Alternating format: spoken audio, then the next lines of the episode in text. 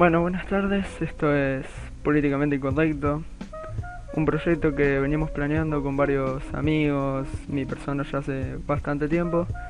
Y un proyecto que también me estaba llenando bastante de ilusión, las ganas que tenía yo de expresar un poco más las ideas que tenía, o la disconformidad que tenía más bien con la sociedad hoy en día.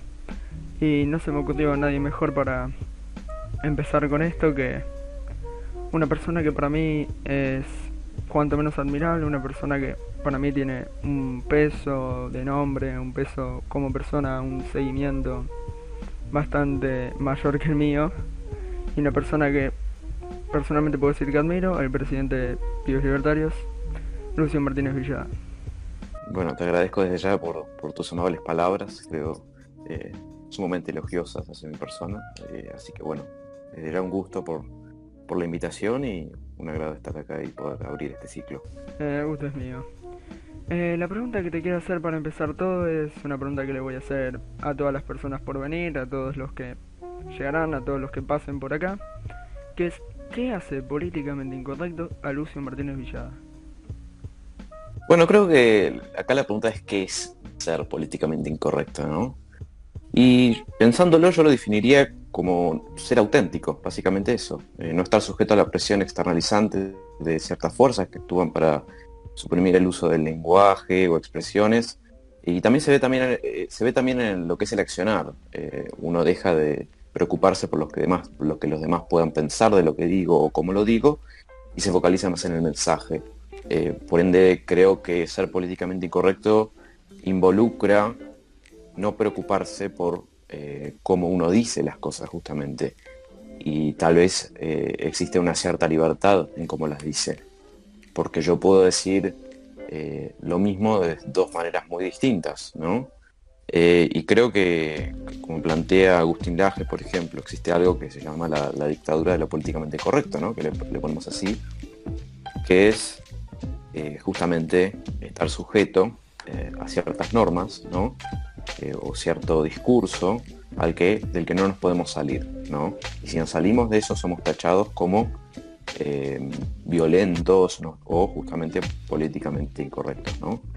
Y ser políticamente incorrecto y ser sí, claro, es una gran limitación a la libertad de expresión. Y fíjese, eh, y ser políticamente incorrecto no significa no ser político, porque fijémonos que en el mundo en general hay un resurgimiento de lo, políticamente incorrecto, los políticos que no son políticamente correctos, que no están sujetos a este discurso y han tenido un gran éxito en los últimos años, em, salvando las distancias, lógicamente, porque yo no soy trampista ni tampoco soy 100% eh, pro Bolsonaro, tengo mis incidencias importantes con ambas personas, aún así debo reconocer su relevancia como líderes del mundo libre.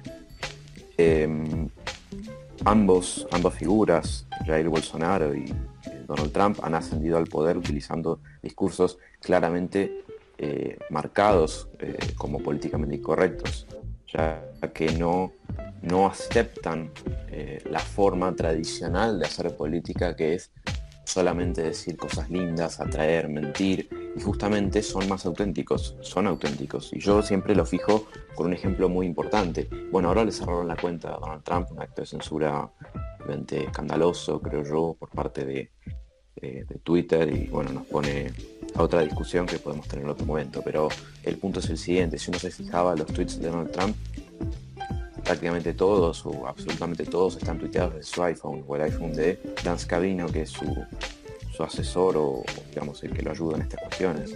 Ahora fíjense los tweets de Joe Biden, están todos hechos desde TweetDeck, que es una, herramienta que provee Twitter eh, para tuitear en masa y sé yo, para hacer campañas y otras cuestiones.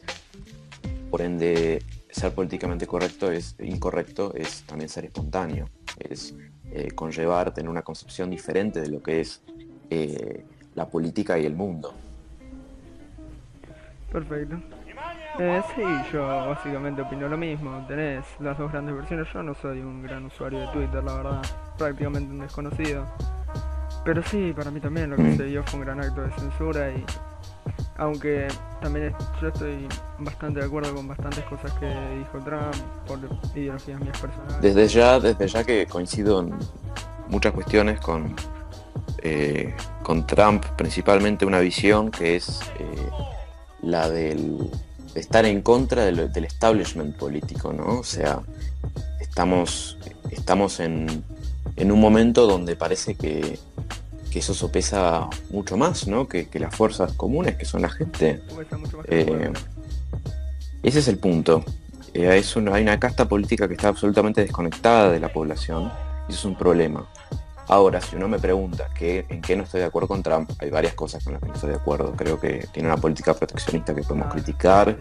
Eh, y bueno, varias cuestiones. Tampoco estoy de acuerdo necesariamente con su crítica constante hacia los inmigrantes. Creo que eh, conlleva ya un poco de incluso hipocresía de su parte porque él mismo es un descendiente de inmigrantes irlandeses y su esposa es inmigrante eh, eslovaca, si no me equivoco.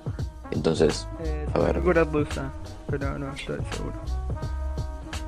Pero bueno, ¿a qué se te ocurrió? Eh, no, lo mismo, opino lo mismo que vos, tengo un par de ideales así sí. Trump, pero por el lado más, por un lado más religioso, por un lado la ayuda de, la ayuda de Israel, por un lado por... Bueno, eso, eso es, creo que es claro, creo que a mí me, me escandaliza muchísimo que haya tanta, tanto sector liberal que está en contra del, del pueblo libre de Israel.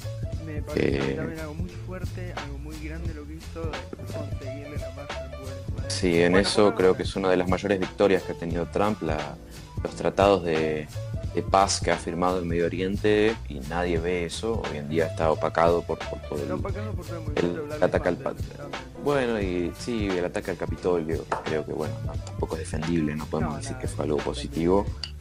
Eh, me parece que fue también algo nefasto, digamos, y muestra justamente lo que es la, la, la, derecha más rancia, ¿no? Porque, digamos, no, no todo, ningún movimiento es puro o, o es eh, positivo, ¿no? Y bueno, creo que, como dice Bonifacio del Carril, eh, hay que cuestionar todo, digamos, incluso las, la izquierda, la derecha, eh, el liberalismo, lo que uno cree incluso. Por eso creo, yo soy bastante pro poder ver y entender lo que dice la ideología contraria, ¿no? Y me parece que no está bueno sembrar divisiones ya en lo personal con las personas que piensan diferente. Creo que va en contra incluso del liberalismo, ¿no? Creo que las personas pueden pensar, digamos, lo que crean, lo que quieran creer, ahora lógicamente condicionado por, una cuestión de tolerancia. A ver, a mí yo no voy a tolerar a alguien que no me va a tolerar a mí. Eh, hablar con respeto, hablar con tolerancia. Sí, claro, bueno, es que hay muchos liberales, hay muchos liberales que, que terminan terminan en el tema de, bueno, hay que tolerar a todos, incluso si no te toleran a vos. Y pasa que si esa persona asciende al poder, por ejemplo, te va a meter en un campo de concentración, ¿entendés? Y vos lo toleraste, toleraste que suceda eso mismo. Por eso, bueno, esa es la famosa paradoja de la tolerancia de Karl Popper. Eh, ¿Vos toleras todo hasta que Bueno, el límite el, límite es la intolerancia y los intolerantes que quieren destruir justamente el sistema de justamente tolerancia eh, no deben ser eh, llámese, eh, respetados en una sociedad, ¿no? Eh, y por eso, bueno, hay muchos que plantean la proscripción del, del, comunismo así como del nazismo. Yo, la verdad que no, no me abstengo de opinar directamente si es algo positivo. Eh, directamente proscribir al comunismo creo que se lo debe combatir en lo ideológico. Eh, llegar al punto, digamos, de que la persona común se dé cuenta que, que no funciona. Lo mismo con el peronismo. Eh, porque si uno lo, lo proscribe, ¿no? como pasó acá en Argentina con el peronismo, eh, termina pasando, termina generando una mística similar a la similar a la que sucede cuando alguien muere. Vos fíjate que, no sé, llámese eh, la muerte de Maradona, por ejemplo, hay un montón de personas que salieron a hablar positivamente a pesar de que hayan tenido diferencias con Maradona en el pasado y otras cuestiones. Eh, y se empieza a idealizar eso. Y Álvaro Sicarelli eh, decía eso bastante bien, que Argentina es un país que, que crucifica a los vivos y se pasa idealizando muertos o algo por el estilo. Depende muerto también. Un país bueno, depende del muerto, lógicamente. Si muere alguien en un gobierno de Cristina peronista se suicidó y no, y no es idealizar la muerte de nadie. Bueno, eh, tampoco, ojo, eh, o sea, creo que incluso con el fiscal Nisman, que es el caso que está citando, eh, a ver, su muerte es terrible, o sea, es un hecho realmente terrible. Ahora, eh, no podemos por eso decir que Fiscal Nimar era un tipo perfecto, ni mucho menos. Ese es el punto. O sea, pasa lo mismo de los dos sectores. O sea, escuchamos gente acá de este lado. Eh, y yo, digamos, de ninguna forma quiero, de ninguna forma quiero denigrar la figura del fiscal Niman. Creo que ha hecho un trabajo eh, de investigación importante. Ahora, bueno, qué sé yo. No estoy interiorizado, pero hay un montón de críticas que le hicieron a las personas que pueden ser válidas. Y no por eso, no porque esté muerto, no podemos criticarlo. Pero ese es el punto, no es idealizar al muerto, pero tampoco mortificarlo, tampoco eh, Exactamente. Manchar el nombre de una persona que también vivió su vida. Más cuando vivimos en un país como Argentina, en mi opinión, que vivimos una sociedad que es bastante fanática de lo que sería lo políticamente correcto, una sociedad bastante autocensurada, una sociedad que te pone muchos límites a la hora de hacer, de hablar, de actuar y una sociedad donde si pasa algo con alguien, una figura pública, es el momento exacto para marginarla. Exactamente. Eh, no sé, cuál es tu opinión de, la Argentina en la actualidad, tus ideologías básicamente en la parte social de Argentina. Basándonos en lo social. Bueno, acá quiero hacer una paréntesis, ¿no? quiero aclarar, yo soy liberal en lo económico y en lo social también. Eh, no soy conservador, eh, pese que tengo un gran aprecio eh, por algunos amigos conservadores y te, los tengo y me llevo perfecto, digamos, y los considero en gran parte de la lucha iguales, o sea, no, hago esa distinción. ahora creo que la libertad debe regir la, vida de las personas y no creo en la virtud innata. La sociedad es lo que es y depende de nosotros adaptarla es violento plantear, por ejemplo, que debamos forzar a que la sociedad actúe de tal o cual modo, porque a mí me parece mejor. Y también en este momento quiero atacar eh, las etiquetas de liber progre o liber conserva. Creo que es una tontería empezar a dividir cuando el enemigo es tan nítido y claro, ¿no? O sea, em, estamos ante un enemigo que, incluso se disfraza de nosotros mismos. O sea, Fíjate que, de un momento a otro podemos pasar a pensar que Apple está de nuestro lado, ¿no? que, es eh, un núcleo capitalista, pero al otro día eh, borran de su App Store a una aplicación que nos permite comunicarnos libremente, como es Parler. Bueno, y ese es el punto. Eh, los monopolios en general, y por qué yo siendo liberal clásico creo que los monopolios no son algo positivo para la sociedad y algún que otro cap me puede llegar a tirar un piedrazo por lo que voy a decir, pero creo que eh, hay un punto donde las empresas ya se convierten en algo, o sea, tan grandes, se convierten en algo tan grande y tan, eh, llámese, predador, ¿no? Que, incluso empieza a descrear de la propia competencia, ¿no? O empieza a ir en contra de la competencia y del libre mercado. Porque, a ver, ¿a quién le conviene no competir? ¿A la persona que recién empezó o a la persona que ya llegó?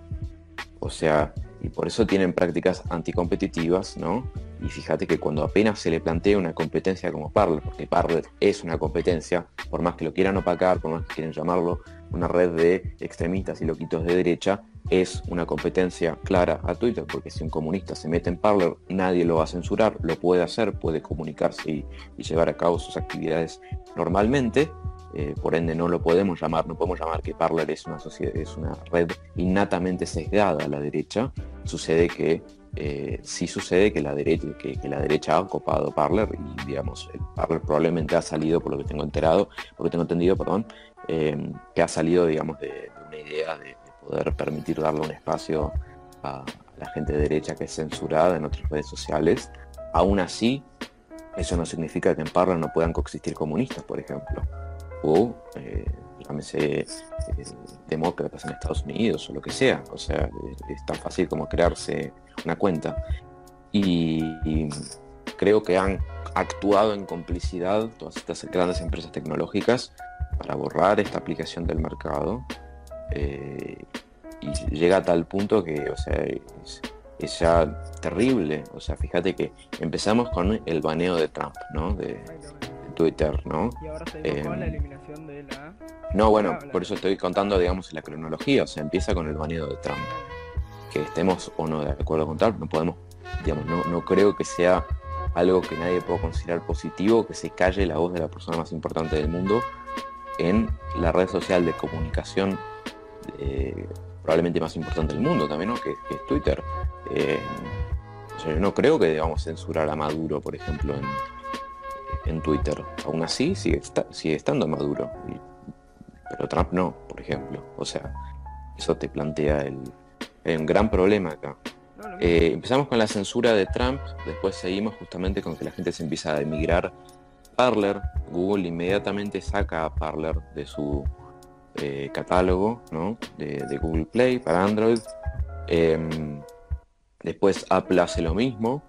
Y por último, en completa complicidad, Amazon Web Servers, que es donde tenía eh, alojado su servicio de, hosting eh, la empresa, ¿no? amenazó, lo amenazó y hoy van a cerrarle los servidores. O sea, dejando inoperativo, digamos, inoperativo absolutamente el servicio. Es una locura. Estamos hablando de que eh, tres o cuatro, cinco empresas de tecnología grandes, todas como si estuvieran sincronizadas, actuaron para eliminar el competidor. O sea, no sé, no sé qué, etiqueta ponerle, pero, pero es así.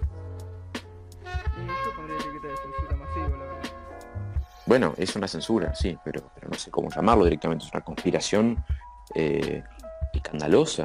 Sí, lo mismo pasó, vos hablabas de la censura de Trump, eh, me acabo de acordar, lo tenía guardado en una publicación de hace tres horas de Agustín Laje, también baneado en Twitter. bueno, Agustín Laje lo borraron también de... Bueno, lo borraron, pero no... sexual infantil.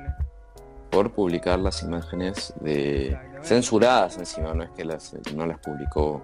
Gráficamente no las publicó en vano, o sea, sin censura, o sea, estaban incluso censuradas y como dijo él mismo, no se podía ver nada más fuerte de lo, que es, por ejemplo, la, la papa de Cuties, que es la serie esta de Netflix. O sea, eh, sinceramente, bueno, nos plantea un paradigma, ¿no? ¿Qué, queremos hacer nosotros? O sea, ¿qué, ¿qué, estamos haciendo, ¿no? Para darle este poder a las empresas que actúan casi como gobiernos, ¿no? Porque, o sea, deciden de un momento para otro qué hacer. Y me van a decir, bueno, pero vos sos liberal, tenés que defender eh, la libre empresa de transporte. Y digo, yo sí, sí, claro que la defiendo. Ahora, están cometiendo cosas que van en contra de las mismas cosas que ellos mismos han firmado. O sea, eh, si Twitter va a empezar a censurar a dedo a estas personas, debería cambiar su catal, digamos, su, su, forma legal, ¿no? De ser un eh, un medio neutral ¿no? a un medio de publicación. ¿Por qué no lo hacen? Porque si cambiaran, por ejemplo, un medio de publicación, son responsables de absolutamente todo lo que se publica en la red, ¿no? Pero si son un medio neutral, no pueden a dedo empezar a decir quién está y quién no. Deben implementar sistemas automáticos que lo hagan en todo caso. Pero acá no, va a haber un empleado, o a la, la cúpula de Twitter se le ocurrió que sería una buena idea censurar a Trump, eh, lo hicieron. Exactamente. Eh, hace otra pregunta también de paso con lo que estábamos hablando del AGE y de la censura. Te iba a preguntar, ¿qué pensás en Argentina? ¿Qué pensás de la censura en Argentina? ¿Cuáles son los mayores problemas en Argentina socialmente respecto a esto? Tipo la censura, las limitaciones que se te ponen, el mal llamado fascismo, el que opina diferente. Bueno, eh, desde mi punto de vista la sociedad argentina se ha polarizado de forma abullante y súbita, no hay grises en este país. Y los grises están sujetos a la crítica y constante acusación de pertenecer a un bando u otro. Esto, digamos, se puede llegar a decir que es muy dañino para la construcción de la matiz socioeconómica, eh, ya que es un factor que impide y daña el mismo desarrollo. Mira, te, te lo planteo con un ejemplo. Mientras nosotros estamos peleándonos, el 7,2% del PBI se gasta en nada. O sea, es gasto ineficiente, gasto que se tira a la basura, digamos, o sea, eh, o va a los bolsillos de los políticos. O sea, un gran sector, 7,2% es corrupción. Em, a ver, nadie puede estar a favor de que este 7,2% de derroche exista, salvo los políticos, lógicamente, que se la llevan. Aún así no logramos hacer nada, no logramos combatir este 7,2% de derroches, porque estamos tan divididos que subsanar diferencias se ve como un acto de debilidad, una suerte de bandera blanca, o sea, eh, en esta sociedad poder acercarte a otro, poder hablar, tener un diálogo, por los sectores más los sectores más extremistas te terminan tildando de, no sé, digamos, de que perdiste la batalla, de que estás eh, estás subordinando a, los otros. Creo que no debe ser así. Creo que la sociedad argentina tiene que madurar y tenemos que darnos cuenta que estamos todos en el mismo barco y si el barco se hunde nos hundimos todos. O sea, eh, por eso creo que hay que entender que por la experiencia empírica que hemos tenido en estos, años de existencia, en estos ya más de 200 años de existencia, 205 años de existencia van a ser este año, no podemos eh, empezar a, repetir fórmulas o cuestiones que no funcionaron en el pasado. A ver, hoy leía, por ejemplo, que van a empezar a implementar de nuevo controles masivos de precios y regulación de ciertos mercados. A ver, disculpame, estamos regulando eh, precios eh, y otras cuestiones desde los años 30 en Argentina. Vos fijate cómo, cómo, cómo estamos de los años 30 hasta ahora. O sea, eh, cada vez que se aplicó un control de precios, fracasó, pero de forma absoluta. No hay un ejemplo en Argentina de control de precios, ¿no? de un acto de control de precios estatal que funcione. Y vos fíjate que siempre en Argentina terminamos con el relato cómodo de culparle la inflación o la suba de precios a los especuladores o a la gente que marca los precios es momento de que los políticos se den cuenta que la inflación es un fenómeno estrictamente monetario, ¿no? que lo produce el Banco Central cuando le da la maquinita para poder financiar el gasto que no se puede financiar de otra manera, porque los impuestos en Argentina son altísimos, subirlos es un acto, digamos, extremadamente poco popular, ¿no? por eso le suben eh, los impuestos a la gente rica, ¿no? con este impuesto solidario, eh, atacando justamente al núcleo de, producción, ¿no? al núcleo de gente que, que ha llegado a ese nivel porque por algo ha llegado y la gran mayoría es mentira que la gran mayoría de esas personas la ha heredado, gran parte de esas personas no heredó nada, o sea, son gente que ha subido esa posición por, su mérito y de todos modos, de todos modos no, es, no, es, no es incumbencia del Estado que cómo haya ganado esa gente el, dinero ni, tampoco criticarlo. Creo que el mérito por eso cuando te dice eh, ciertos liberales, digamos que el mérito es únicamente individual, creo que no, no es individual, sino que es familiar. Eh, vos, si tuviéramos un impuesto, por ejemplo, del 100% a la herencia, como plantean algunos comunistas, eh, ¿tendrías algún incentivo para, dejarle algo a tus hijos o te las patinarías todas? Bueno, exactamente, vos, entonces, ¿cuál es el incentivo? A ver, yo cuando, cuando trabajo y me rompo el lomo, ¿no? cuando alguien, una persona normal, se rompe el lomo, piensa que lo que está haciendo después le va a quedar a sus hijos y sus hijos van a tener una mejor condición que la suya. ¿no? Así se crea el patrimonio, de generación en generación. Ahora, ¿cuál es el incentivo que tengo si no? Ninguno. Em, y de todos modos, a ver, si no, existe la herencia, la gente es más inteligente que las leyes estatales. Siempre, en todo lugar, es una ley del universo. O sea, si hay un 100% de, de, de, impuesto a la herencia, claramente eh, la gente va a empezar a hacer movimientos evasivos, ¿no? Para mover los bienes y dejárselos a sus hijos. O sea, eh, es algo simplemente lógico, o pasarle los, los títulos de, propiedad de ciertas, ciertas propiedades, o vendérselas por precios eh, ya directamente sean un chiste a los hijos. O sea, esto pasa y así funciona. Y es lo mismo con, el tema de, de, los impuestos en general. A ver, si nosotros pagáramos todos los impuestos que tenemos que pagar, ¿no? Si las empresas, por ejemplo, pagaran todos los impuestos que tienen que pagar, estarían pagando un 106% de impuestos. O sea, más de lo que están ganando incluso. Por ende, no hay empresa en Argentina que no evada impuestos. Eso es un dato. Em, por eso es mentira, es mentira que existan eh, empresas o personas incluso que no que hagan todo bien y no, no, no esquiven de pagar ningún impuesto. La presión tributaria en Argentina es de las más altas del mundo. Ese es un dato. Estamos eh, ante un paradigma, ¿no? Que es eh, qué cuerno estamos haciendo. O sea, vos fijate que estuvimos encerrados, ¿cuántos? ¿Siete meses? ¿Ocho meses? En cuarentena, ¿no? Está bien. ¿Y el Estado, cuál fue la solución que planteó? Más cuarentena. Eh, y no, no hay soluciones, pero solución económica para las personas no hubo solución económica para las personas. No hubo, o sea, en todo caso hubo una cierta red de subsidios, otras cuestiones que no, no sirven, no sirven de ninguna forma, o sea, ni siquiera bajar impuestos, eh, incentivos, no existe, no hay. Y vos fíjate que el, gobierno, por ejemplo, prohibió la exportación de maíz.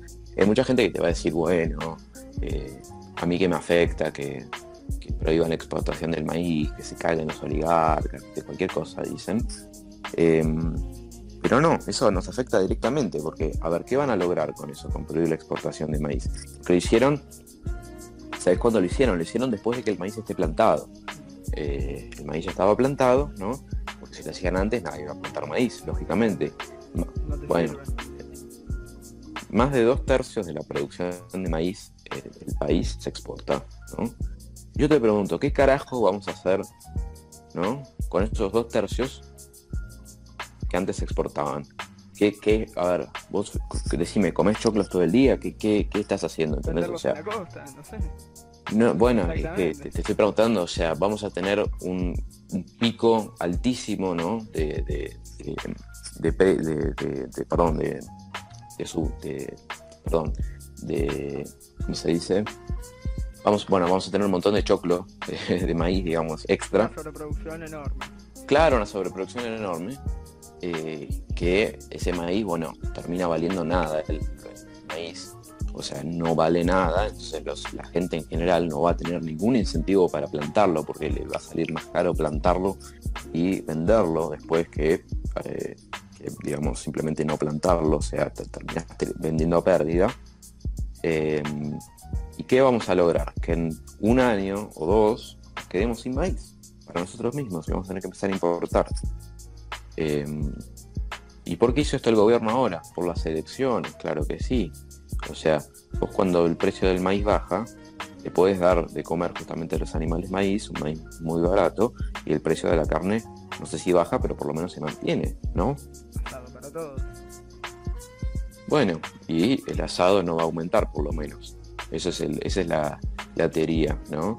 Pero pasa que los keynesianos son tan brutos que en general no ven las, las o sea, piensan justamente en, en, un elemento, ¿no? Que es el precio de la carne. ¿Lo quiero bajar? Bueno, justamente, regulo el choclo, punto. Entonces ahí terminó el asunto. Pero así no funciona, porque el daño colateral que estás generando, ¿no? Y la falta de divisas que va a haber después de eso, es monstruoso. O sea, vos lo que estás generando, o sea, estás, eh, estás, no sé, ¿entendés? O sea, es una locura. Para, para, con tal de ganar una elección, esta gente está patinando todo un mercado. Está patinando también sobre los intereses de las personas, no nos olvidemos de eso, que me parece hasta más importante. Bueno, es que la gente vota con el bolsillo y eso es lamentable. Eh, a ver, yo respeto realmente que hay mucha gente que te dice, bueno, en el gobierno de Macri nos cagamos de hambre, por eso votamos a Alberto. Lo puedo entender, o sea, eh, la verdad que la administración económica de Mauricio Macri ha sido muy mala. Eh, ahora, volver a esta gente, bajo cualquier, digamos, punto de vista, volver a esta gente es una movida bastante, bastante poco productiva, dígase, para, para mejorar la economía. Esta gente si, Macri no pudo manejar la economía, esta gente parece que lo hace a propósito directamente. O sea, es como si su objetivo fuera destruir la economía. Sí, exactamente, no solo la economía, también estaba leyendo el otro día una de las pocas incursiones que hice en el Twitter. Unas personas que estaban hablando ahí, escucho una chica que pone, no importa cuántos casos de COVID hayamos tenido, Alberto, legal, Alberto legalizó el aborto, tema salud solucionado. Y me quedé helado, imagínate, se está muriendo la gente. Estamos en top 5, ¿era? Países de contagios o muertes por COVID. sí, somos uno de los países que peor ha administrado la pandemia. Me está diciendo que se solucionó todo el aspecto salud del país por legalizar el aborto. En realidad, por mí también se debe a que en el país vivimos en un país que es básicamente naces ¿Vas al colegio? ¿Adoctrinamiento o te hace el peronismo? Sí. nacen, van al colegio, adoctrinados, los adoctrinados están en tu casa, votan al peronismo. Porque vivimos en un país donde está muy mal visto opinar distinto a, a lo que hay en ese momento, o al peronismo, por ejemplo. Eh, estaba viendo, no me acuerdo quién lo decía el otro día, ¿cuántos profesores tuviste vos de derecha en tu colegio? Sí, hay, hay pocos realmente. Yo por suerte alguno que otro tuve, pero, pero es porque mi, condición escolar no, no, se asemeja al grueso de la gente. No, no, pero yo también estoy. Yo, es más, sido en un ciclo activo en un colegio privado de mm, gran renombre, no pienso nombrarlo ahora por las dudas. Em, pero aún así, hemos visto casos de docentes agremiándose, por ejemplo, gremio docente, y siendo despedidos por ello. Imagínate lo que es. Casos de docentes marginando alumnos por opinar distinto, también los hemos vivido todos. En carne propia, mm. por suerte todavía no, capaz porque yo soy más lo que estoy intentando que se evitar que se pasa, que es la autocensura. No soy muy de decirle al tipo lo que estoy opinando porque sé que nunca vamos a llegar a un arreglo. Porque el sentirse superior de un docente va por encima la libertad individual de cada alumno.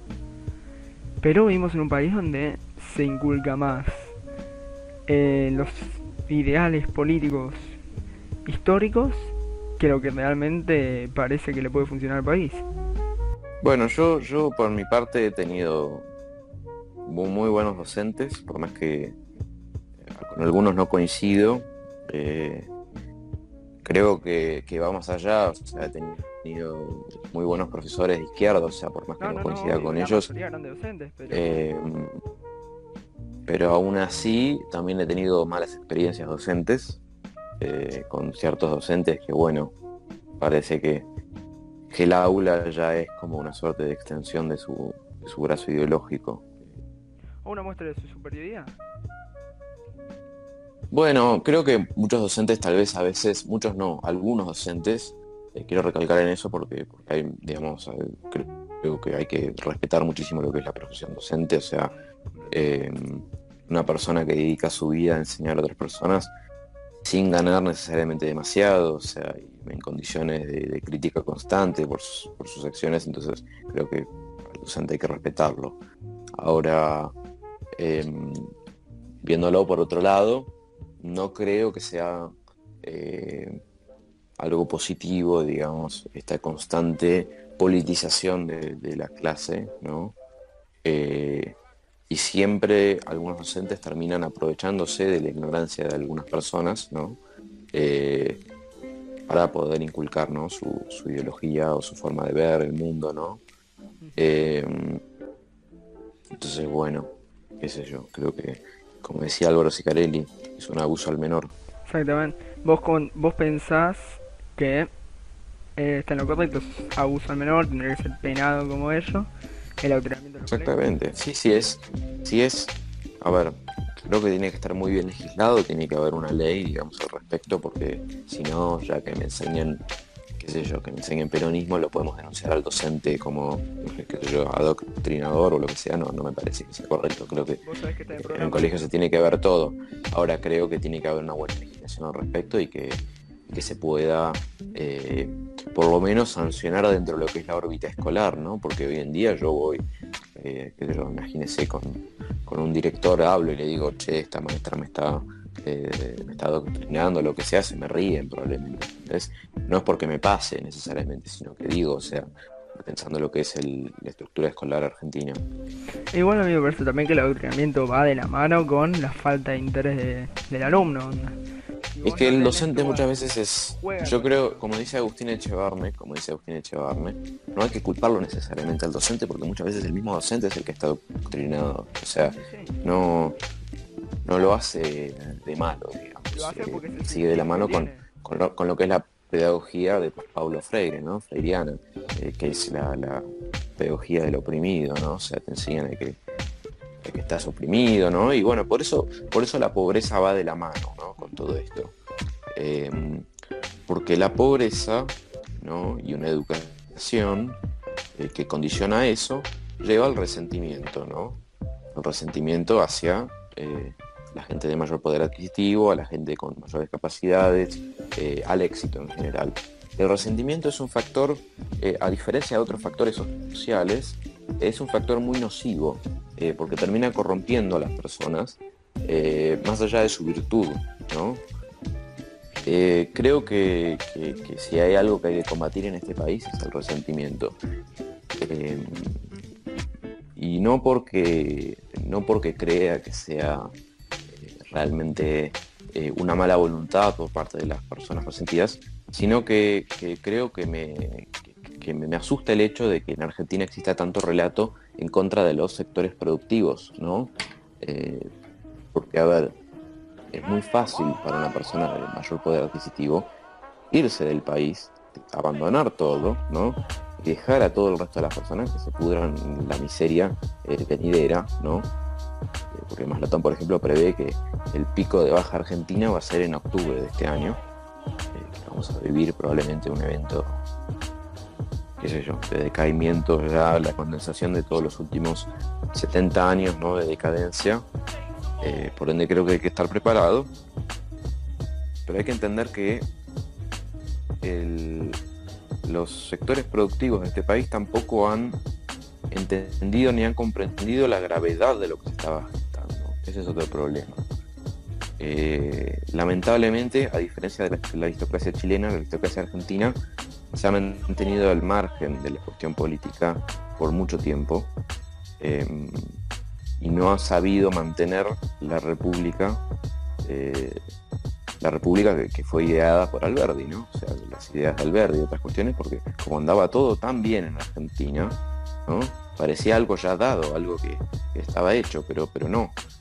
Eh, por eso una gran crítica que le podemos hacer en general a la oligarquía argentina es que no se ha dado cuenta, no se dio cuenta por muchos años, que muchos años de, maltrato que existió en Argentina hacia la gente de, trabajadora y otras cuestiones, eh, termina siendo, termina siendo y condensando en algo como el peronismo, ¿no?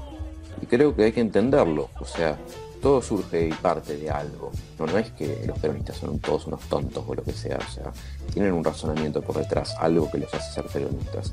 Hoy en día, lamentablemente, la mayoría de ellos es por, por adoctrinamiento, por, por, simplemente eh, no tener un, buen conocimiento de, de, lo que son los, ciertos procesos que han sucedido en Argentina, ¿no? Te terminan negando absolutamente todo, pueden pensar lo que sea siendo peronistas, o sea, eh, como diría Agustín Laje, es un significante vacío el peronismo. Eh, pero a diferencia del socialismo es un movimiento, es algo que, termina impregnando aún más, eh, porque te mueve, no, no, te, no te idealiza. Ese es el punto. sí, a mí me parece lo mismo, es un movimiento que personalmente a mí no me parece que esté basado en el adoctrinamiento. Actualmente tiene mucho de eso, pero también tiene en gran parte lo que lo que es la conveniencia, lo que es el vos votar peronismo que te va a caer. Bueno, el peronismo, el peronismo ha surgido en el pasado, ¿no? De ciertas masas trabajadoras eh, que se vieron, digamos, un cierto descontento del inicio de los problemas económicos de Argentina, eh, viendo ciertas experiencias europeas relacionadas al fascismo, que, le dan un, revival ¿no? Reviven esta cuestión eh, nacionalista ¿no? de carácter que les da una identidad a las personas.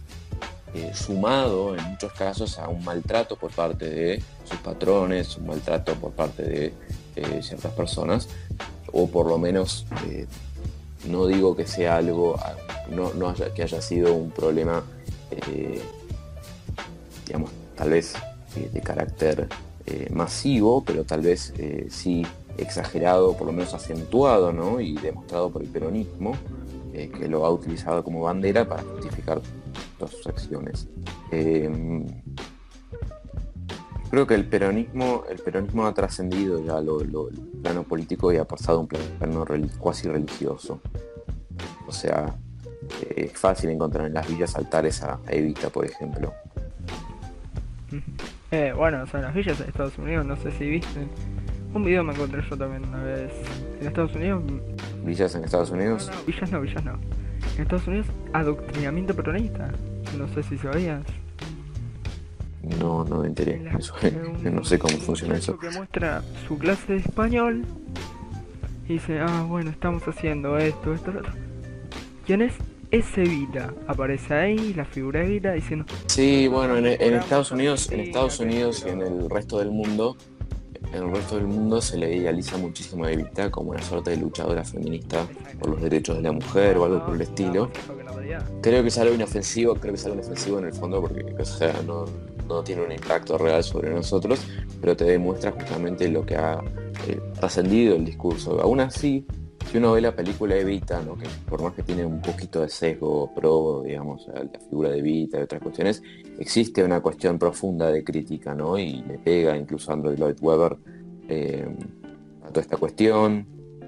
Incluso eh, demuestra lo que es el resentimiento, ¿no? Pero también, por una parte, lo que era la aristocracia, que parecía que se patinaba toda la guita de irse a Europa, ¿viste? Y no, no se preocupaba para nada eh, en las problemáticas reales sociales en el país de, trasfondo, eh, se gestaba también una cuestión, una cultura militar bastante retrógrada, ¿no? que termina justamente haciendo que el siglo pasado eh, la Argentina haya sido una sucesión de gobiernos electos democráticamente y gobiernos militares que descreen de esos gobiernos. O sea, pensemos que el último gobierno en terminar eh, su mandato, ¿no? aparte de Mauricio Macri, fue hace más de 90 años, o sea, es una cosa de locos.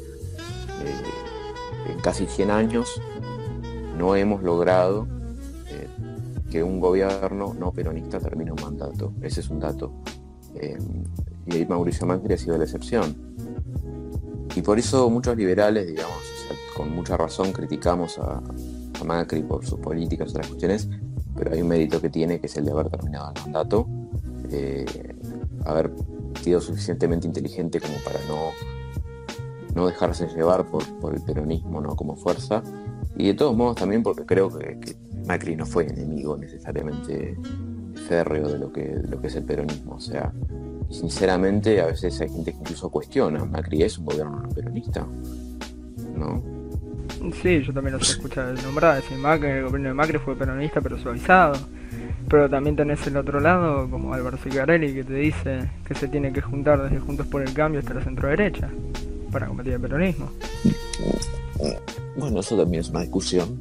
Eh, yo creo personalmente que en las elecciones de 2021 eh, tal vez ir divididos, digamos, pero unidos dentro del liberalismo sin la sin Juntos por el Cambio para hacer una prueba de medición de fuerza para insertar de forma ya contundente las ideas liberales dentro de la Cámara de Diputados y si es posible dentro de la Cámara de Senadores. Eh, aún así, creo que en el 2023 es probable que necesitemos de Juntos por el Cambio para, para ganar y sacar a esta gente del poder, que es el objetivo final. O sea, esta gente eh, ya no es política, o sea, lo que hacen, ellos no son políticos, son directamente es eh, la otra cara. Estamos en una etapa prepolítica, una suerte de... es, la república o la barbarie. Estamos manejándonos en esos dos tonos. no hay no hay matices en este país, lamentablemente. O sea, yo hablaba antes de que la gente que se considera, digamos, está en un sector gris, eh, es difícil porque en general esa gente que está en un sector gris eh, termina estando del lado de la República. O sea, y hay gente que porque pasa eso, o sea, terminamos teniendo que hacer estas dicotomías. Y creo que hay que subsanarlas, pero para subsanarlas eh, debemos hacer comprender a nosotros mismos y al otro lado que, como decía antes, estamos en el mismo barco. Si no entendemos eso, nos vamos a ir a pique, todos juntos. Y nadie se va a salvar, ni el más rico de este país, ni Alberto Fernández, ni nadie, porque el estallido eh, eh, que puede llegar a haber acá en Argentina y se está gestando eh, y no lo puede parar ni este mismo gobierno peronista, es fuertísimo. O sea, venimos de meses de cuarentena, meses de de depresión, de suicidios, de muerte, o sea, muerte en la televisión todos los días. Eh, llegar a este, este, momento, ¿no? Que nos quieren, están analizando, digamos, volver a encerrarnos. No creo que lo hagan por una cuestión electoral. Saben que si nos vuelven a encerrar, como lo hicieron antes, las elecciones no las perdieron, sino que directamente no tienen chances siquiera, no tienen razón siquiera para presentarse, porque saben que, o sea, directamente, o sea, este gobierno puede caer directamente si, llega a haber una nueva cuarentena similar a la que hubo hace un año en este país. Creo que eh, ellos son dueños del relato. Entonces te pueden decir cualquier cosa, te pueden decir que no hubo cuarentena, eh, te pueden decir que la cuarentena fue necesaria, pero que no hubo cuarentena, ¿entendés? te pueden decir que no hubo cuarentena eh, y los que decían que había cuarentena eran porque no entendían la medida sanitaria, ¿no? O sea, em, y también son eufemismos, fíjate en la misma legislación eufemismos. ¿Cómo le llamaban esto? Le llamaban, eh, ¿cómo era? Aislamiento eh, preventivo, no sé cuánto, obligatorio, seguro. Sí, seguro, obligatorio, no sé qué, en vez de llamarlo cuarentena como tal. Al igual que la ley del aborto, por ejemplo, que se llama interrupción legal del embarazo, o interrupción voluntaria del embarazo. A ver, es aborto, punto. Llamarlo aborto. No, no hace falta. Entonces, eso también es corrección política. Bueno, eso no se llama eufemismo, justamente. Es, es un término ¿no? Eh, perteneciente al campo semántico de, de la denominación gramatical o como le queremos llamar. Pero bueno. Continuemos. Eh, no, exactamente, te iba a decir con el aborto. Eh, no sé cuál sea tu postura. Mi postura personalmente es como. La visto por la juventud argentina en la actualidad, hay un montón de problemas que afectan al país, como ya lo estamos hablando acá, como ya estamos viendo, pero parece que el aborto es un problema mayor para la juventud. Y yo también considero que es como lo que vino a ser Mundial 78 en la dictadura militar, una distracción para el pueblo, para la juventud, por ejemplo. Bueno, es curioso, es curioso lo que la, suerte de comparación que, estás planteando entre el Mundial 78 y el aborto. Creo que eh, ambos son políticas eh, digamos, son cortinas de humo que se han implementado para tapar otras problemáticas más profundas que existen en, este país. Eh, ambos eh, procesos fueron promovidos, digamos, eh, por gobiernos que no han tenido reparo en utilizar la fuerza para, reprimir a su propia gente, salvando las distancias, lógicamente yo no voy a venir, a decir que Alberto Fernández es Jorge Rafael Videla, eh, aún así hemos visto que este gobierno probablemente ha sido el más autoritario de todos los gobiernos después de la, después de la, vuelta a la democracia. Eh, y, pero, pero es un gobierno, digamos, autoritario que no tiene la profundidad para... Porque si hubiera tenido los, huevos ¿no? para, hacerlo, eh, utilizando ese término, ya que estamos en un un podcast que se llama Políticamente Incorrecto, declarado estado de sitio y se acabó el tema. Aún así no lo hizo porque no se atreve, porque son no tienen el poder para hacerlo, porque saben que si lo hacían se les caía el gobierno. Em, pero bueno, por eso, por eso prefirieron reparar en la, inconstitucionalidad y poder incluso, porque saben que si, si los quisieran denunciar como infames traidores a la patria, terminarían siendo impunes. Fíjate que Cristina Kirchner robó lo que robó eh, fama tan obscena, digamos. O sea que terminamos viendo a, un exfuncionario revolear bolsas a las 3 de la mañana en un convento, más de millones de dólares. Ahí nadie cuestiona. O sea, el mismo kirchnerismo nadie, cuestiona qué sucedió ahí. No, no. Del mismo Alberto Fernández, o sea, no son palabras mías, son de Alberto Fernández, o sea, que decía que qué pasó ahí. Que hubo un exfuncionario revolviendo bolsas a las 3 de la mañana en un convento. Por eso creo que Sí, que ambas son cortinas de humo. Eh, como dice un amigo, eh, Martín Hadis, es guerra simulada. El fútbol es guerra simulada. O sea, eh, son como los son como los no, son los gladiadores son como los gladiadores modernos. O sea, es guerra sin, sin la muerte. y por eso nos enfervoriza tanto. es luchar, hinchar por, por tu equipo, por tu país, lo que sea, creo que se ha generado eso mismo también con el tema del aborto, es guerra simulada, o sea, vos fíjate los celestes versus los verdes, y toda esa discusión a mí realmente me hartó, me, cansó, creo que, o sea, he tenido diferencias muy fuertes con personas que, quiero mucho, ¿no? que tengo mucho afecto eh, personal, eh, eh, y así sido, bueno, qué sé yo, o sea, solo por el tema del aborto me, he peleado con más de 15 personas, o sea, 15 amigos. no, no al punto de terminar dividido, eh, pero bueno, viste, qué sé yo, es un sacudón. Y hay mucha gente que no comprende que termina siendo útil al juego político. Eh, y hay muchos jóvenes que no se dieron cuenta de eso, que están siendo, que terminaron siendo serviles al poder político que decidió eh, tratar el tema del aborto como una cortina de humo de escapar de los problemas. O sea, Cristina Fernández de Kirchner estaba en contra del aborto, ¿no? Sin embargo, en 2018 votó a favor porque supuestamente Florencia le dijo. O sea, todas cualquier cosa. O sea, Cristina cajoneó durante los ocho años de su mandato, Néstor también, el tema del aborto, ¿no? Y ahora nos vienen a decir que ellos son los que promovían el aborto. Por favor, en serio lo digo. Néstor Kirchner estaba en contra del aborto, le decía claramente. Eh, Alberto Fernández, en su momento, en una nota cuando Ginés González García, que siempre estuvo a favor del aborto, digamos, o sea, si algo que se le puede cuestionar es que por lo menos fue coherente, eh, había salido a hablar del tema del aborto y cuando, cuando le preguntaron a Néstor por el tema, eh, negó que se vaya a tratar el tema, cuestionó y dijo que estaba en contra y Alberto Fernández aparentemente dijo lo mismo. Eh, con una frase de Alberto Fernández diciendo mi postura aborto fue siempre clara hasta que puede usarlo como campaña. Desconozco esa frase exacta, pero bueno, eh, eh, yo te digo, o sea, em, es realmente una problemática eh, en este país la juventud que termina siendo servir al juego político. Y a mí me asusta y me aterra realmente el poco interés que tiene gran parte de la juventud por los problemas serios que tenemos. Em, y también me, irrita mucho la frivolidad de muchos sectores ante esto.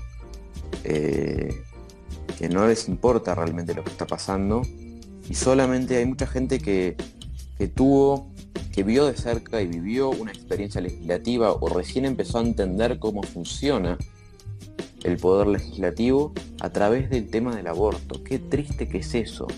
Qué triste que es que el día de, la media sanción del aborto en Cámara de Diputados, eh, uno buscaba en Twitter, entre comillas, ya es ley, y había no cientos, miles de tweets de jóvenes creyendo que ya se había sancionado en la Cámara de Diputados y por ende el aborto estaba sancionado como ley.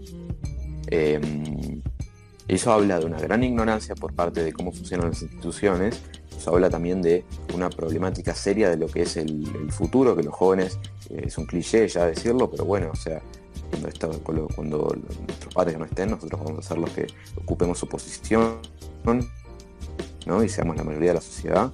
Y todo eso va para de mal en peor, porque si esta gente apenas sabe eh, cómo funciona la Cámara de Diputados, ¿qué le va a enseñar a sus hijos? Em, y bueno, yo, yo por eso creo que también hay otro tema acá que estamos, que estamos en discusión y hay mucha gente, y es otra cuestión políticamente incorrecta, abusando del uso del, nombre del podcast, ¿no? Eh, que es que creo que la democracia o sea, es no es perfecta, ¿no? Es el mejor sistema que tenemos, lamentablemente funciona así. Pero alguien que no comprende cómo funcionan las instituciones, el poder que tienen, su, uso, su función, ¿no? Eh, las limitaciones del poder y no conoce la Constitución Nacional, ¿no? Con todo lo que conlleva, no debe votar en este país. Y no estoy hablando de cuestiones de clase, que solamente tiene que votar la gente rica, ni mucho menos. Me parece una estupidez plantear eso también. No es eso. Eh, creo que la gente tiene que votar siempre y cuando conozca nuestra Constitución Nacional, conozca nuestros derechos y obligaciones como ciudadanos y también conozca cómo funciona el país. Porque si alguien como, que no sabe realmente cómo funciona este país puede votar, ¿entendés? Eh, estamos como estamos. O sea, y vos fíjate que las encuestas si solamente hubiera votado en la elección pasada la gente que terminó el secundario, hubiera ganado Mauricio Macri yo no, no, esto no es una campaña, no estoy haciendo campaña para Macri, pero lo que te estoy intentando decir con esto es que lamentablemente el peronismo ha corroído las mentes de muchas personas de bajo poder adquisitivo, la, gente pobre. Eh, y no por esto estoy diciendo que la gente pobre sea innatamente estúpida. No es estúpida la gente pobre, no hay que tomarla por estúpida, hay que dejar de tomarla por estúpida la gente pobre, porque los que toman como estúpidos a la gente pobre son los políticos, los políticos y el peronismo en general, ¿no? que lo, ha usado, lo ha utilizado. Y se está levantando y se está gestando en los sectores más pobres del país una revolución liberal, aunque no lo parezca. Cada vez hay más y más jóvenes que nos contactan, eh, incluso dentro de villas miserias, ¿no? que se supone que son núcleos duros del peronismo, ¿no? Eh, una suerte de eh, horda de personas que están huyendo del peronismo porque se han dado cuenta de lo que es el peronismo. Mi socio Hernán en la cuenta viene de esa tradición peronista, militó muchos años en el peronismo, no tiene miedo en decirlo, porque él se dio cuenta ¿no? de, lo que, lo que le estaban haciendo, ¿no? de, que, de que todo eso era mentira, de que estaba cayendo bajo eh, una conspiración, ¿no? que estaba cayendo bajo las garras de los políticos que lo estaban utilizando ¿no? como carne de cañón. Eh, se da cuenta porque es un chico muy inteligente, es un chico que, claramente, eh, digamos, siempre fue distinto en, ese, en esa concepción. ahora hay gente que no tuvo su suerte, que sigue lamentablemente militando cosas que ya lo superan. Porque a mí me dicen, yo no defiendo políticos, siempre digo lo mismo, yo no defiendo políticos, defiendo ideas. Y en todo caso defiendo personas que defiendan las mismas ideas que yo defiendo. Y apenas veo que se separan de eso, yo los critico y no tengo reparo en hacerlo. Al igual que acabo que critiqué hace un rato Donald Trump por ciertas cuestiones, eh, no tengo miedo de halagarlo por otras cuestiones que, digamos que realmente ha, por ejemplo, eh, quitado un montón de regulaciones del mercado, ¿no? ha desregulado muchísimo la economía estadounidense, ha bajado los impuestos, y veo eso como algo positivo. No tengo miedo en decirlo tampoco. Ahora, no por eso Donald Trump me parece un demonio o un dios, ninguno de los dos. No hay que idealizar políticos, ni personas en general, como, como, como filosofía. Por eso es, positivo ser, ser menos personalista y ser más idealista, porque las personas son, cortos, cortoplacistas. Las personas fallan, se equivocan. O fíjate que ha habido una horda de personas que antes defendían a muerte a Donald Trump y ahora no están tan seguras de hacerlo. Y, se, están bastante avergonzadas de, ser, de haber ya llevado un límite casi extremista en su defensa a Donald Trump porque realmente no les gustó lo que pasó en el Capitolio. ¿Qué pasó? Conozco casos, conozco casos también de chicos en Estados Unidos. Me hablé con un par para ver si querían formar parte de esto. Con algunos también estamos en contacto. Uno me dice, yo era extremista y lo abandoné. No quiero votar, no quiero salir, no quiero hacer esto. Tuve que salir a mostrar el video que subieron ustedes de la transmisión que se vaya la gente a su casa en paz. Entonces, a nosotros eso, eso no nos llega. Eso no nos aparece. Es impresionante. La noticia que nos aparece a mm. nosotros es que el tipo está incitando a la violencia. Bueno, eso es, eso es un tema. Yo por eso también, digamos, no creo que Trump sea directamente responsable de lo que sucedió el otro día en el Capitolio. Creo que se le fue de las manos a él mismo. O sea, es algo que él no controló. Eh, y fue bastante claro y categórico. O sea, eh, en llamar a la paz no, podemos decir que, Trump, eh, qué sé yo, está incitando directamente a la violencia, creo que lo contrario.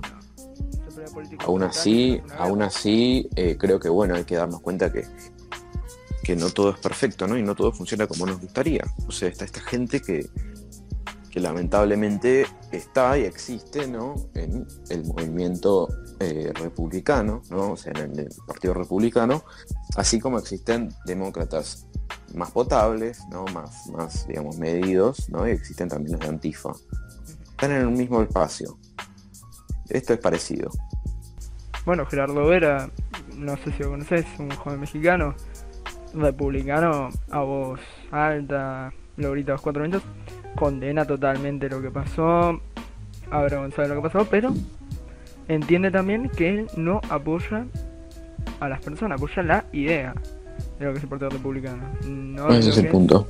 La gente que estuvo ahí, sino la idea del partido. Bueno, por eso la, particularidad que tiene el peronismo, haciendo un paréntesis, ¿no? Es que se llama peronismo, no se llama, bueno, se llama, se puede llamarle justicialismo, pero se le dice peronismo. ¿Por qué? Porque está fundado bajo la ideología, eh, bajo las ideas, ¿no? Eh, del accionar de Juan Domingo Perón. Y Perón era una persona, a ver, así como Perón te puede decir que eh, es una frase textual, ¿no? que el justicialismo es el mayor defensor del mercado, ¿no? también te puede decir que los empresarios son los hijos de puta lo que, o lo que sea. O sea, eh, puede. Tiene una, una, suerte de ambigüedad en el relato que se la permiten. Em, y por eso Perón, digamos, cuando, cuando, cuando digamos, comienza el movimiento, otras cuestiones, juega con esta ambigüedad, pero después le termina jugando de forma no negativa, sino que ya directamente desastrosa, porque su esposa termina teniendo que decretar el aniquilamiento de, la, de los sectores de izquierda peronistas, o sea, que son los que se, termina sublevando, ¿no? Eh, el decreto en sí, los decretos de, aniquilamiento no llaman directamente a aniquilar zurdos, o sea, no dicen eso, pero sí llaman justamente a, aniquilar los elementos subversivos en el territorio nacional. Los elementos subversivos en su momento eran de izquierda, o sea, eh, es eso. Eh, y entonces el peronismo puede matar a los propios peronistas de izquierda, ¿entendés? Y aún así hasta el día de hoy pueden seguir habiendo peronistas de izquierda, ¿entendés? Sí, sí. Porque nadie se acuerda, pero bueno, en los 70 los peronistas gritaban, o sea, y cantaban eh, Perón, Evita y ahora Isabelita, por ejemplo, ¿entendés? Pero ahora bueno. Es que Argentina es un país muy muy particular, o sea, como diríamos Latón, Fenoglio, eh, como era, eh, estamos en Argentina, Fenoglio, todo es una joda. Creo que es interesante también la concepción que tiene Maslatón sobre el peronismo. Eh, o sea, Maslatón en sí no es antiperonista para nada, sea, bastante peronista en muchos aspectos, él mismo lo dice, ¿no? Eh, pero creo porque tiene una estrategia política bastante interesante, ¿no? De, que cree que la matiz profunda del peronismo no es izquierda, cosa en la que coincido. Ahora, eh, lamentablemente, el peronismo creo que conlleva un montón de cuestiones que ya no están bajo ni el control del mismísimo peronismo. Hmm. No, la verdad que sí, hay la mayoría, te diría yo incluso, de las cosas que están pasando ahora mismo están yendo de la mano al peronismo. No las pueden controlar. Exactamente. Lo que te voy a decir, ya llevamos más de una hora, es ¿qué mensaje te llevas de esto, de toda esta hora que estuvimos charlando? ¿Y qué mensaje le dejas al que esté escuchando esto, a la persona que como vos, como yo, del otro lado, qué puede hacer para mejorar al país a su manera? Bueno, quiero empezar con a decir algo que es importante. Los jóvenes no somos el futuro, somos el presente, chicos, los que nos están escuchando. Vos, eh, que me estás escuchando en este momento hablar, que llegaste a este momento del podcast, eh, sos un individuo eh, participante en esta sociedad, como todos, y tenemos que entender que, que todo el accionar político parte de nosotros, de los ciudadanos argentinos. Y por ende les pido por favor a todos los que nos están escuchando que, que se involucren, que, intenten investigar, que intenten ser curiosos, que cuestionen, que se cuestionen a sí mismos y desarrollen lo más importante que creo que tiene el, sistema cognitivo humano, que es el sentido común. Es poder discernir, ¿no? Eh, simplemente razonando qué es correcto y qué no es correcto, ¿no? Poder discernir eh, diferentes cuestiones. Creo que los argentinos tenemos que empezar a educarnos, tenemos que empezar a, aprender, a escuchar más, a hablar menos, em, porque todos tenemos algo para aprender, ¿no? De las experiencias de diferentes personas, por eso, o sea, hablar incluso con el tío peronista, preguntarle por qué es peronista, eh, hablar con la mucama, ¿no? Preguntarle a ver qué, piensa, ¿no? De la política, sin cuestionarla, no es un debate, simplemente preguntarle. Así nosotros podemos, digamos, crear una cierta conciencia de, dónde estamos, ¿no? De una cierta conciencia de ubicación. Eh, y por eso también le hablo a aquellas personas que no están pasando penurias económicas en este momento, eh, aquellas personas, digamos, que en este momento están evaluando irse del país porque pueden. Esa gente también le pido por favor que no se vaya del país. Y si se va, por favor que vaya a estudiarse y vuelva con todas las ganas para desarrollar algo en Argentina. Eh, porque este país lamentablemente ha sido golpeado por muchas personas muy ignorantes y acá lo que hace falta es eh, gente de buena voluntad que se levante a trabajar, eh, a desarrollar un proyecto de vida que sea, digamos, positivo eh, también para la construcción de, lo que es la República. aquellas personas que, se quieran interesar por la política, también les pido por favor que, que lean, que se informen, que, que empiecen a dejar la ignorancia ¿no? y la, la falta de, de, observación por lo que es el mundo. Eh, vean las experiencias de, otros países, qué funciona, qué no funciona. Y creo que todo, toda lógica ¿no? similar a la, que, a la que uno, yo o vos podemos mantener, eh, termina apuntando al liberalismo, eh, indudablemente. Eh, porque la gente que termina en la conclusión de que la redistribución de la riqueza es lo mejor, ha tenido un proceso de razonamiento distinto Por eso siempre es difícil debatir con esas personas, porque piensan, digamos, razonan de forma diferente a nosotros. Por, eso, por eso creo que, nada, mi mensaje de los jóvenes es que actúen y se organicen. Eh, yo, digamos, en Pibes Libertarios siempre van a encontrar un espacio eh, donde los podemos guiar. Nosotros mismos tenemos eh, equipos de militancia, digamos, donde los podemos agrupar para que puedan salir a la calle, pero eso no solamente eso, o sea, eso no es suficiente para transformar el país. Em, empezar a, hacer, a dar la batalla cultural en los, colegios, en nuestras casas, en la oficina, es importante. Eh, bueno, yo también para sumar me, me quedo con esta frase que dice a los gobernantes peronistas que cada uno sepa que donde esté un argentino está en una trinchera que defiende los derechos del pueblo. Una frase de Juan Domingo Perón, curiosamente. eh, bueno, vamos cerrando por ahora. Probablemente lo vayamos a tener de vuelta a Luis en un futuro, si es que él quiere. Sí, sí, sería un gusto. La verdad que te agradezco de vuelta por la invitación. La pasé bien. Eh, momento de reflexión interesante. Eh, es la primera vez que me invitan a participar en un podcast como tal. He tenido entrevistas en el pasado, pero me parece que es un formato interesante para, para explorar y ya lo vamos a estar difundiendo eh, en Píos Libertarios y en mi cuenta personal. Así que bueno, te agradezco a León por tu tiempo. Eh, bueno, también de paso, estilo el chivo, vayan a seguir a Pibes Libertarios. Están ayer a 2000, hoy a 1700 de los 40.000 seguidores en Instagram. ¿Por qué no? Llegar Exactamente. Nunca. Lucio Martínez Villada, Leon Lerner, mucho gusto.